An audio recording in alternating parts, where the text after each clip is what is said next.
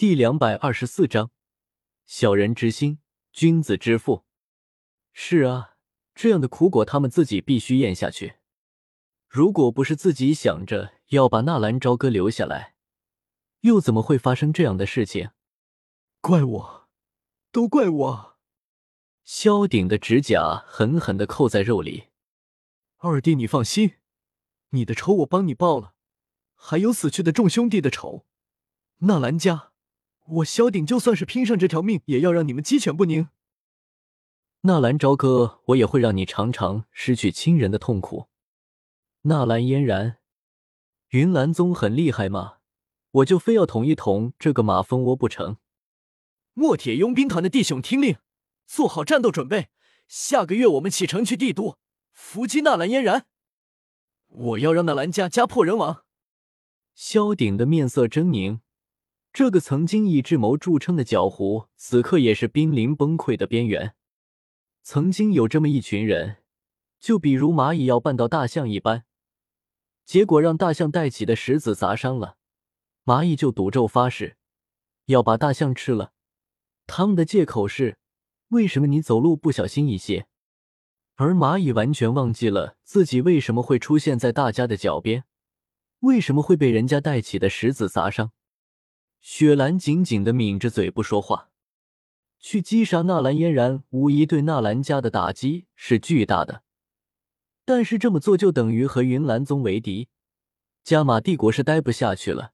一个不好，墨铁佣兵团也会走到尽头了。真的需要这样做吗？好，大哥，你要保重。二弟先走一步，我在那边等你。到时候我们弟兄们再在一起打天下。萧丽嘴角带血，豪气干云的大笑：“好兄弟，走好！”萧鼎起身，满心的愤懑，想让他仰天大吼：“告诉三弟，让他不要想我；告诉父亲，儿子不孝。”萧丽的眼角流下泪水：“二弟放心，父亲还有我和三弟，一路走好。”萧鼎也是痛不欲生：“呜。”二团长，我们舍不得你。二团长放心，我们一定会为你报仇的。二团长一路走好。一时间，整个墨铁佣兵团低得哭成了一团，一群大老爷们抱头痛哭。大团长的兄弟都死了，你要是不哭，你还想不想在这墨铁佣兵团待下去了？肖丽看到这么多的兄弟为自己送行，就算是死。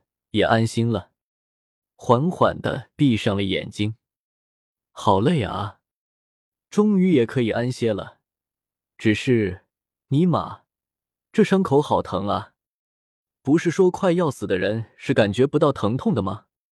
二弟，二团长，萧鼎一声痛哭，扑到萧丽的身上，泪眼婆娑，双手捧起萧丽的脸颊。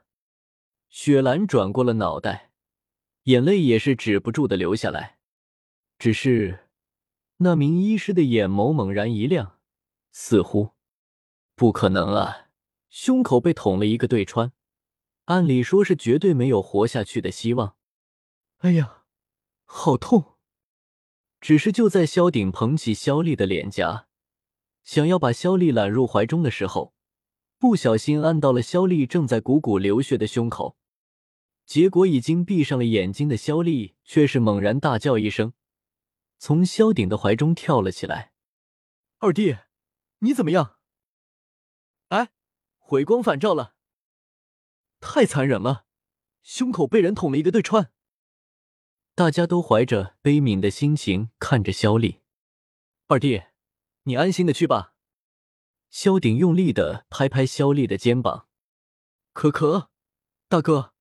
我觉着我还能抢救一下，肖丽有些尴尬的说了一句：“嗯，放心，家里的事情我会照顾好的。”萧鼎似乎只顾着伤心去了，没有听清肖丽的话语。不是，大哥，我觉着好像死不了，我还能抢救。什么？萧鼎诧异的打量了一下肖丽，医师，医师，快！帮我兄弟好好的检查一番。此时的那名老医师不用萧鼎吩咐，自己就冲了过来，哧啦一下撕开萧丽的胸口，胸前一块明显的灼伤的痕迹，甚至是都烧焦了。一个一寸多长的伤口直接从胸前贯穿到背后，虽然看起来凶险，可是萧丽却是精神没有异常。难道？老医师疑惑了一下，赶忙又拉起肖丽的手腕。仔细的把了把脉，然后一脸不可思议的摇了摇头，太不可思议了！怎么样？就是啊，快说怎么样？你他妈摇头是什么意思？是不是我们二团长命大，被捅个对穿也没有事？老医师面色凝重的点了点头，似乎依旧是很不理解，到底怎么样？萧鼎也是沉不住气了。问道：“启禀大团长，二团长只是一些皮肉伤，并无大碍。”真的？萧鼎一下子跳了起来。哈哈哈！我就说我们二团长是杀神附体，这么样的伤都能化险为夷。那个家伙看起来牛逼哄哄，这准头也不怎么样吗？一瞬间，大家又都哄笑了起来。医师又看了看远处。那些被自己人的弩箭射中的弟兄，依旧还在地上挣扎。不，不是对方的准头不怎么样，而是对方手下留情了。老医师缓缓的开口，一时间，整个墨铁佣兵团落针可闻。留情？怎么可能？那不是傻子吗？人家这样侮辱你，叫嚷着要杀你全家，你居然还手下留情？老医师指了指肖丽的胸膛，这个伤口是什么形成的？我不知道，但是从这个地方进入，从后背出来，中间是一定会贯穿心脏的。可是从脉象来看，二团长生机旺盛，并没有衰竭的迹象，这也是我弄不明白的一个地方。对方是如何避开心脏，然后依旧可以把二团长捅穿的？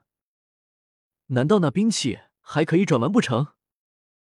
老医师不知道，但是在场的人可都看到清楚，那并不是什么兵器，而就是实实在在的电光。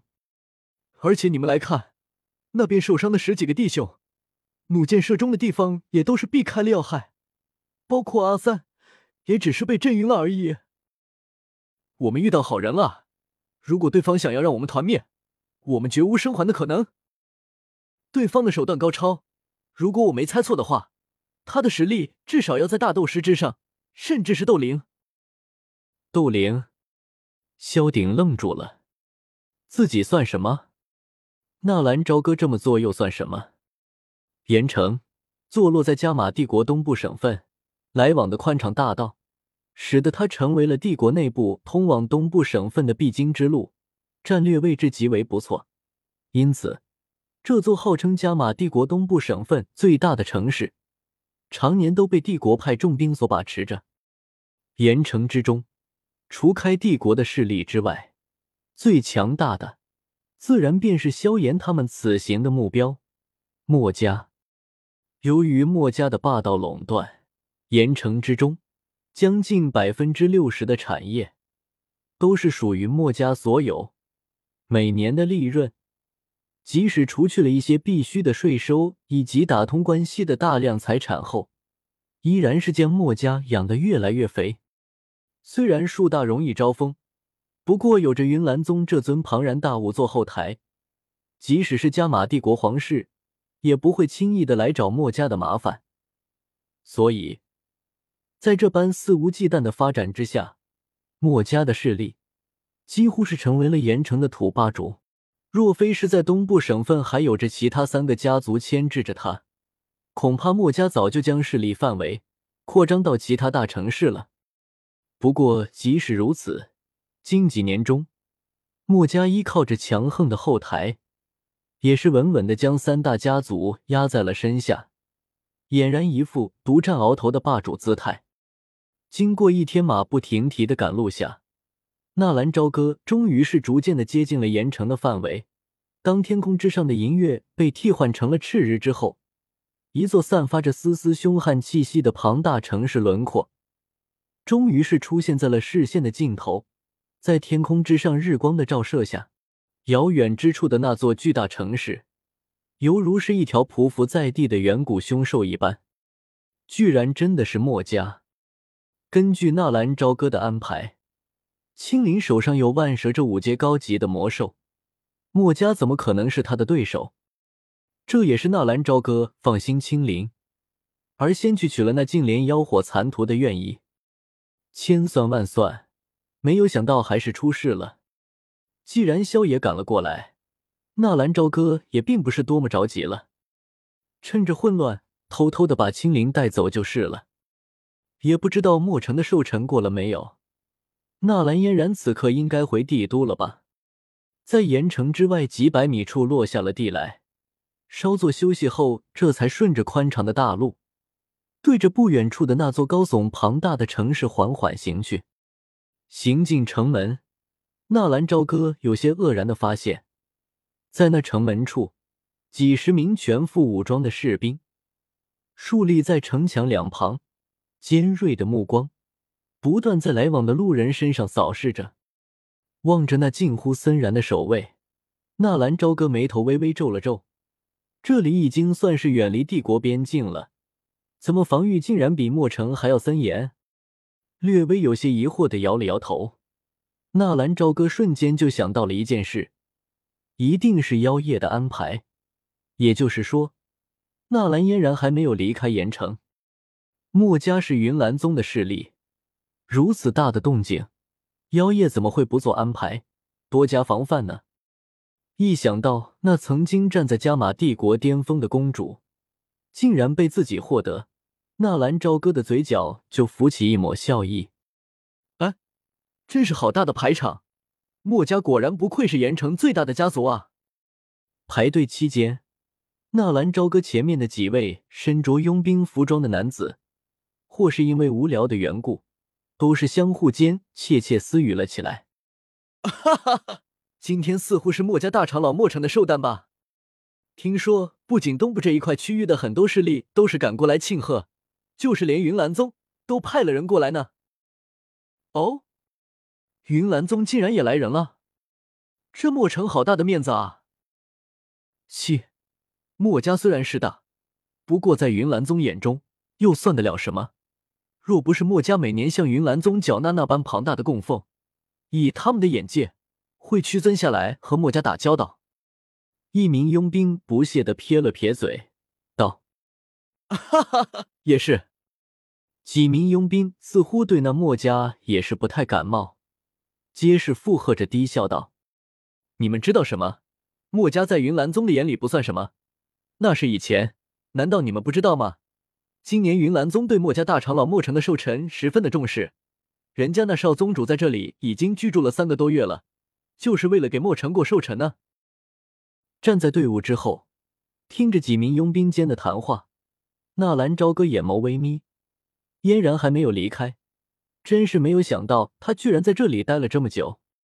成成成成成成成成成成成，今天可能会加更，晚上最少还有两更，在墨家与萧炎怼一波。三年之约快来了，我也会多加笔墨描写。大家多多订阅，多多支持。顺便说一句，大家端午安康，也预祝中考的朋友神思如泉涌，下笔如有神，考神附体，蒙迪全对，考的全会。